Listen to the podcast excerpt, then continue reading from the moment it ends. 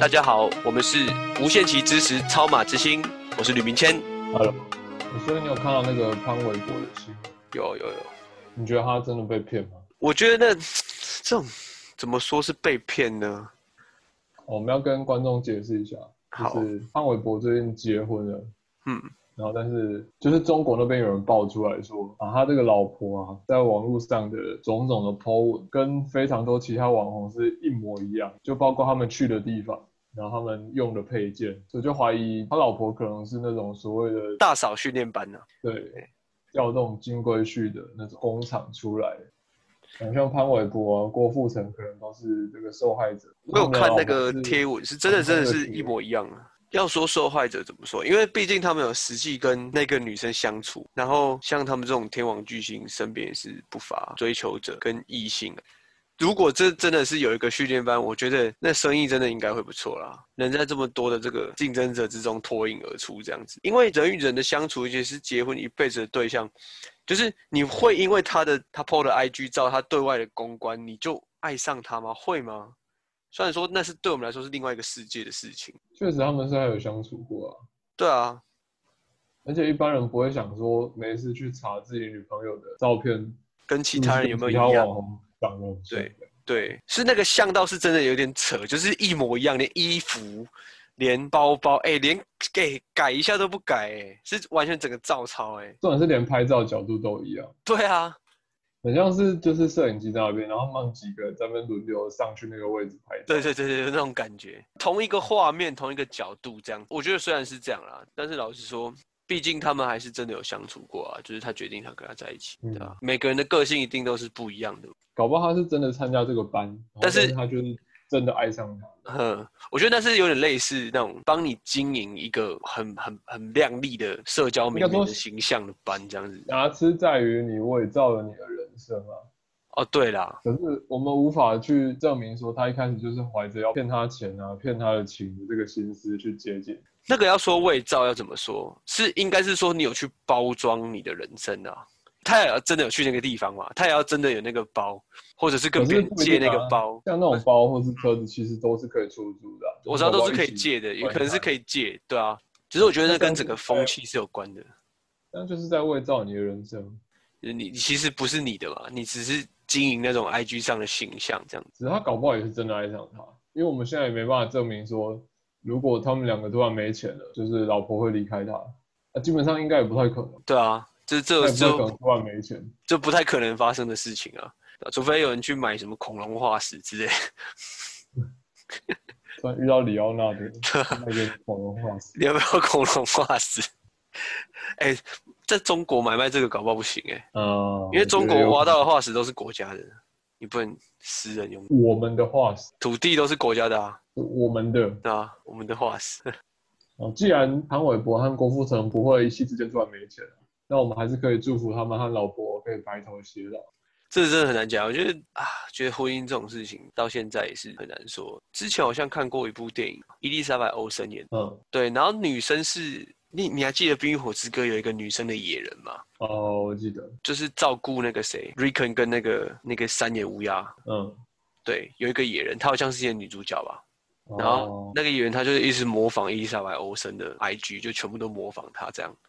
就是他去吃什么，他在哪里拍照角度，全部都拍一个一样的这样。他觉得要这样，他的生活就是在网络上经营那种生活才有意义。真的是像反正文以前他们说的一样、哎，就是你现在人的有一部分的生，你如果没有在网络上有生活，你实际上就是一个没有生活的人，你没有上传，等于这件事不。没有没有不不存哎存在，它没有发生，真的那种可感是觉。我有时候想一想，真的是会这样。其实也不对是啊说上传，因为就像你跟朋友吃饭或干嘛，你可能真的是吃的很开心，但你没有拍照，你就会忘记这件事。我就忘了啊、是忘了啊、我我大部分都是对啊忘记、哎对啊。所以那些数据其实也是保存了一部分的生活，是真的。像你你以前留那些高中照片，我用想的我都想不起来，完全没有啊印象，是完全没印象哦。会有印象的都是很大很大很大的事情而已。哦，我会记得一些奇怪的小细节。对啊，或这整体但是这这对个人经验来说很重要嘛。比如说了离念错被骂这种就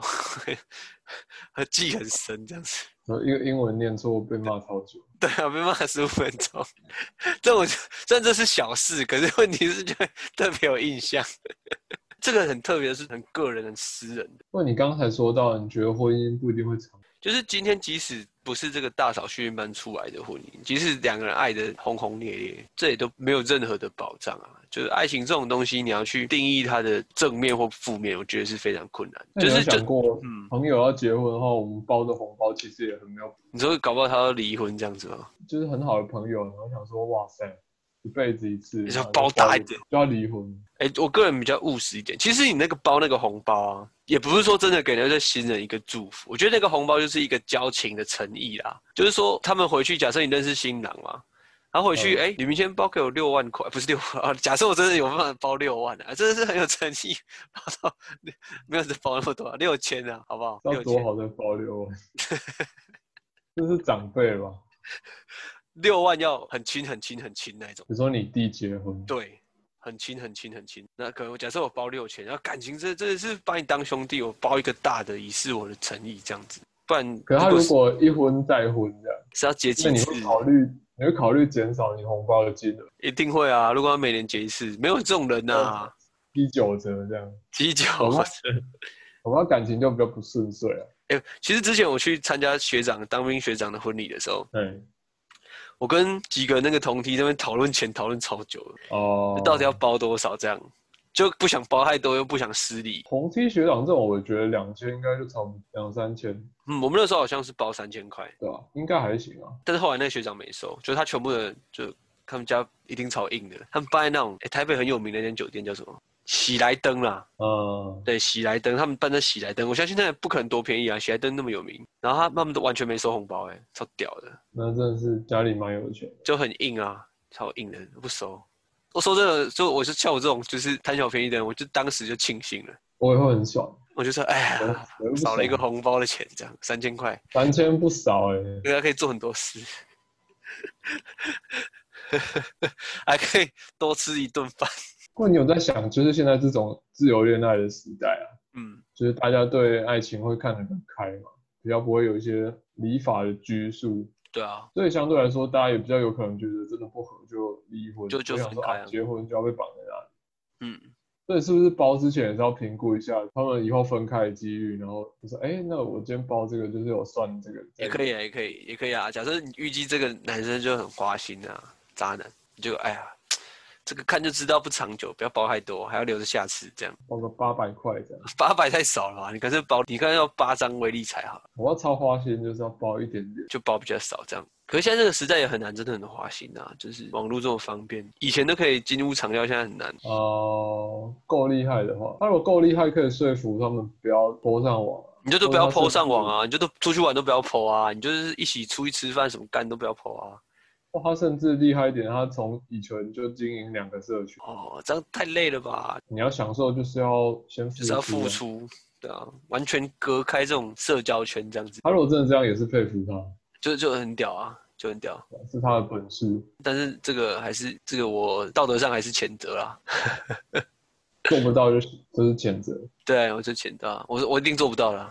不管是道德上还是能力上都做不到。像那种贪图收贿，我们也是只能谴责。你说贪图哦，对啊，这个当然是要谴责的啊，没办法啊。啊，如果今天真的有人拿三千万给你，给我吗？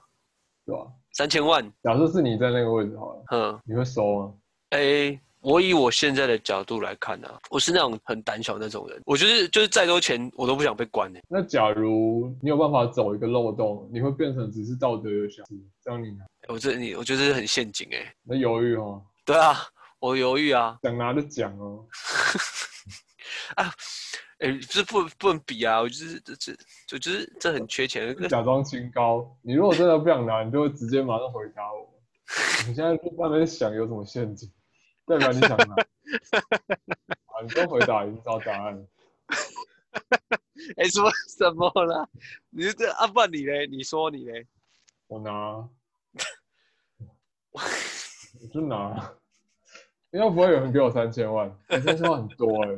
哎、不要开玩笑好不好不？是，我觉得我跟你，你知道我跟你不一样在哪吗？你在哪里？我觉得我以后有可能有搞不好有机会从政啊，啊，那这一段到时候就是证据了。对啊，哎、那时候讲的是道德上就有瑕疵嘛，就不用选了。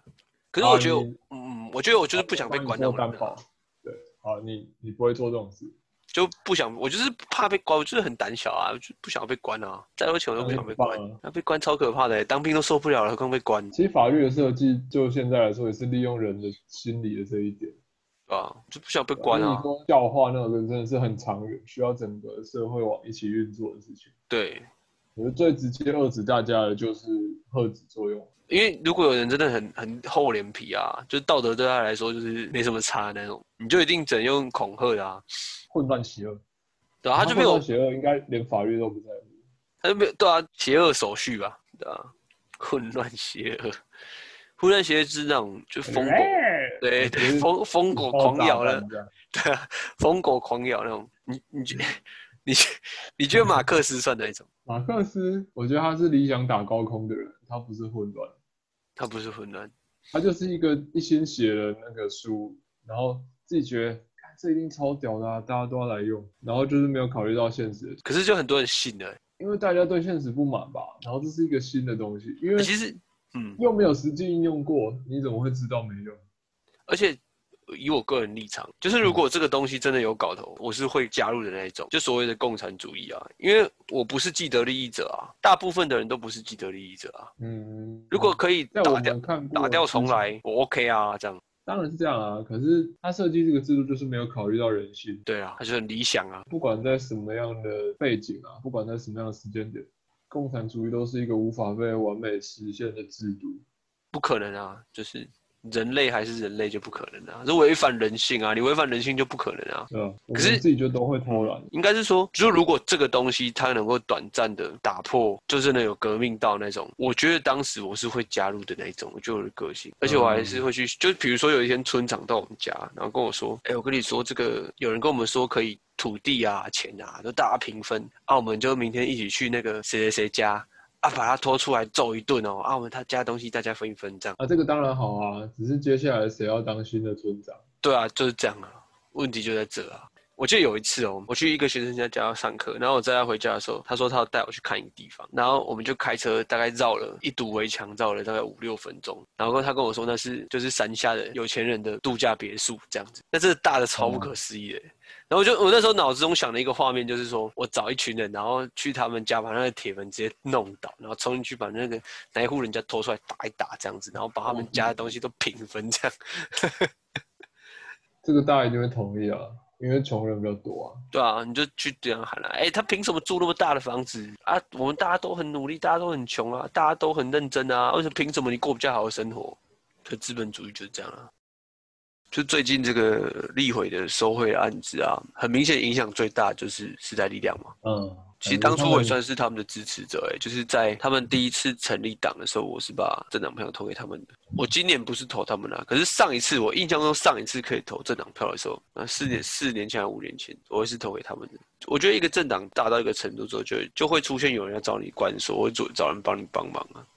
这时候看你忍不忍得住。其实台湾，我相信很多人一直在期待出现一个比较不再是蓝蓝色或绿色的政党。那当时看起来，时代力量是真的在未来可以扮演这个角色的。只是在之前在路线问题就发生过一次他们党内的危机了。我觉得很多人像这一次台北市两个议员离开，也只是用这个事情当成一个契机而已耶。其实应该很早就想要走对啊，只是缺乏一个决定性的事件啊。哦，可是对我来说，两百万真的是大钱。对他们来说可能没有很大啦。我不知道他们那个行贿的机制是什么啦，就是有人拿两千万，有人拿八百万，有人拿两百万，这真的不知道。可是再怎么样，徐永明是名嘴，然后又是大学教授，就需要为了两百万就是毁掉自己的前程吗？真的是超不值得的欸、是不值得到爆炸哎、而且赔上整个党的声誉。真的是真是因为这个应该就是走到尽头了，我真的觉得认真这样觉得，因为你们当初就是以一个很清廉的形象出来的啊、任何一个人发生这样的事情都会有产生巨大的伤害，而且现在是听说黄国昌跟李和龙还有通过电话，哦，对这这今天如果我真的我是作为你的对手，或是我是有些人是我要打击你，法律只是最后层面的，我只要让你看起来没有那么干净，就直接赢了。而且观感这种东西，真的是就下去是就是全部都是观感的问题啊！就拿李梅真的录你的东西当立场了，虽然他这个算很明显啊，就是说他就是真的有抄袭，就不需要等到中山大学做出一个实质的决定说啊，对，当初李梅珍小姐的这个录真的有问题，不需要嘛？你那个观感已经造成了，你就是不需要有人去下一个判断，因为大家去投票的时候也是看观感的，不会有人去翻你是不是真的有定罪什么之类的。呃你看民进党两千零八年以后，那也是走到哪里都碰壁啊。其实也是因为陈水扁一个人的关系嘛。那当时他真的是象征一个希望，然后这个希望，结果他直接给了民进党一个重重的回马枪。一个支持者，一个回马枪。当初还去牵手护台湾，对不对？民进党也是好不容易从谷底再慢慢爬回来，只是我觉得国民党未来要爬回来的可能性不高了啊。你看，光这次出出事情，大家对国民党的感觉是什么？就是哦，就哎 不意所以外完，全没有人讨论他们。对，就不意外， 就有这种不意外的感觉。就啊，如果是国民党贪污，你就觉得哦，是啊，而且还是锁链三兄弟的两个。两个那个陈超明之前很多新闻，像就是他说可以自制口罩，在家做手工口罩这样子，他们活在四十年前。大家完全懒得骂他、欸。其实最近美珍有提一个证件，有被大家嘴一下啦，什么是要亮莱姆酒的证件。呃，然后莱姆酒要用那个甘蔗嘛，只是问题是甘蔗最大的产区是在云林跟嘉义，啊，他讲的那个产能也蛮扯，就对啊比原产区还高好几倍。就先不论这些数字上的东西啦。所以你的意思是盖莱姆酒工厂是要你当选之后大家开始种甘蔗吗？然后嘞，两年甘蔗可以种几根出来？ 新农业首都，这是，哎，不要讲话就好了。觉得实力往后还有机会。需要有其他事情啦。其其实我觉得路线这种事情没有对错啦，我觉得干脆趁这一次就是把路线分清楚啊，你要就要，不要就不要。现在看起来留下来的都是啊，其实也没有，有很多人嘴上骂一骂还是留下来。就是还是留下来，比如说黄杰，我觉得里面还是留下很多蛮欣赏的人。就是只希望这个是个人的事件啊。对啊，其实我相信很多很多人也都是这样想，因为今天这个事情不是说啊，民进党跟国民党就不沾锅，拿最多的是民进党的那个人欸呢、我拿几千万，两千万，而且他那个两千万应该是李恒李恒勇自己说他拿超过一亿出来，可是现在追查到的钱是三千万左右，啊，剩下的钱是在谁拿？现在很多人刷了皮皮皮皮刷，在加皮皮刷，不知道钱要藏哪。之前那个灵异事的事情也是这样爆，就狮子太开口，大开口太过分，哦然后抖出来，然后李恒勇一个不爽，全部给你抖出来。你拿到太过分了，他们都不爽。李恒勇抱怨啊，拿钱不办事啊。有一个人听说没去开公听会啊，就拿钱然后他没去开公听会，好鸡掰。欸如果他真的是，比如说拿了几千万，嗯然后又公然出来捅爆你，然后就说，哼，这个人就是行贿，然后我才不干这种事、欸，你的钱我还是要拿，但我才不会帮你，但我也反而加分。没办法吧，你就不能拿那个钱啊，可是如果你拿了钱，然后你没有帮他做事情，一样一样一样，就是不行。就除非他是主动的政治现金这样，但是政治现金你要财产申报，你要报说啊这是谁给的政治现金有多少啊？啊像这个就是如果没有申报的话，就是变成说你不知道他跟你交易的内容是什么，因为公权力不能被任何以任何形式被收买啊。嗯，今天不管你有没有去做这件事情都不重要，就是我们要确保这公权力的执行是没有瑕疵的。这样子，所以当然说，哎、是哎、我拿我有拿他钱没有错啊，可是我没有帮他做事，这种事无法很难证明嘛，当然是连钱都不能拿。我呃最近一次看到苏正清的新闻，还是那个国民党占领立法院的时候，嗯，然后那个他们在门里面拿一根杆子往外面戳戳戳，啊，苏正清一把把他抓住，然后抢过来丢到地上。他的政治生涯应该结束了啦，听说还想选县长的不是吗？啊，没办法啦，出这种事情，对啊，整个输家都被他玩掉了，对啊，哎、对啊，是整个输家、大家一起耶、搞不好也不止哦。对他们东部民进党，搞不好都有。我觉得是整个伤害啊，对他们那一群民意代表选举是大伤害啊，未来要选县长也是啊。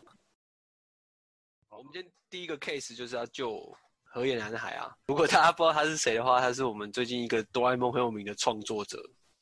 算是唤起大家童年的回忆啦。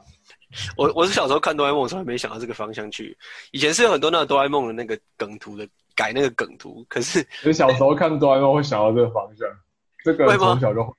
对啊，怎么会想到这个方向去？真是的，他画的内容比较敏感，所以呃，他们在进行一些像比较超龄的一些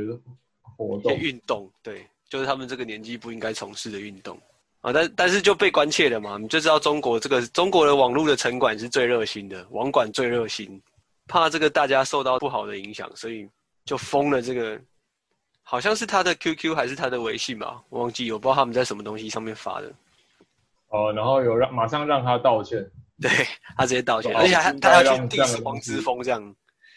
哦，因为黄志峰先转发他的东西，嗯，说有够赞，类似 这样。然后他就很紧张，然后马上做一个四格的梗图，说、啊、黄志峰比屎尿屁还恶心。我觉得黄之中有点像就是那种，我不会形容诶、欸他现在可以就是当人肉炮弹诶、他讨厌谁反他就正称谁赞是啊他这样，他比如说他对啊讨厌某人就直接称赞他，我觉得非常欣赏你，那个人就要赶快跳出来澄清这样，但是觉得黄安也是条汉子， 对，啊希望他称赞一下黄安，然啊后就要很那个紧也张。是个好女孩，这样他应该不认识他们两个吧？我觉得，哦，我们够可以有提醒他一下。然后还不够有名到让人家认识。啊，那现在这个河野男孩可能处境蛮惨的吧，啊，搞不好以后没办法在推特上继续他最喜欢的创作，从事自由的创作这样。对啊，啊可能他接下来做一些事情也会受到监视啊，所以不太好。只是中国不能红了，那要怎么办啊对？你有想到方法吗？所以我们今天就是要来帮河野男孩解决他的这个困境。那要怎么办？那我觉得他现在做的事就是好好的熟读社会主义，然后接下来的作品呢，就是必须要尽可能地展现他对党的那种极致忠贞、爱党的思想，但不要像那种无脑小粉哦，他必须要言之有物，然后就让大家看了会赞同，之后会想要听他讲话，然后吸引越来越多人追随他这个形象啊，就是慢慢的洗白啊，然后由黑翻红。然后到最后变成全中国可能十十一亿人吧，十三亿，嗯，十三亿然，后可能可能有七八亿都有追踪他这样，然后到最后连央视啊，然后凤凰卫视啊，就是都直接拿他的图来当宣传，他变成一个全中国吹捧的人物。所以他第一个故事要然后画马克思的故事，这样吗？对，就是要要感人，要言之有物。啊，最后整个政政治局的常委啊，全部都追踪他的图，然后大家都会在他们的微博都放他的图这样。然后到那个到那个地步，他已经变成算是中国的门面了。他不管发什么图，就是全世界都会马上看到，然后就是代表中国。因因为他现在已经有知名度了嘛。对，到那个地步的时候，那他接下来就开始画一些啊，什么川普鸡鸡很小，什么鸡鸡的飞掉这种。台湾人，台湾的男生都没有鸡鸡这样。哦，不行，他要攻击美国，哦，一定要然恭后喜接下来的哦哦，川普怎样，哦，蓬佩奥怎样怎样什么，然哦。后就是要激到他们直接暴怒，然后打中国。然后呢？中国被打败的话，因为美国是民主国家，对，被解放以后，中国就民主了，然后他以后就可以自由创作。快看，这好屌哦！这个逻辑太屌所以了他啊。同时解救中国天下苍生。黑暗兵法，所以他现在是对公职线头，对，他就是现在是第一步啦，第一步就是引起大家的注意。这对，样还子不晚，真的。而且就借由日本对日本漫画的一种再创作，就是那种隐性的对于这个之前日本的侵略行为的一种无声的抗议，还能引起 国内人民的共情，这样子。这一步就是可以让他在中国得到声量的很重要的。对对对，对对对对，我最我对于这种再创作的这个诋毁，并不是针对我们中国的文化，而是这个低俗不堪的日本文化，这样对不对？真的是 OK，就是只是一你怎么操作啦？对啊，只是危可机能花需要花就一点时间啊。哦，河野男孩加油！嗯，好，那我们的第二个 case，这个第二个 case 其实没有第二个 case 啊，我们今天就一个 case 这样。我们的第二个，哦，好没有第二个， sorry 对，对，我们这等下一半有什么新世界，我会给各位提供多一点的麻烦终结者啊。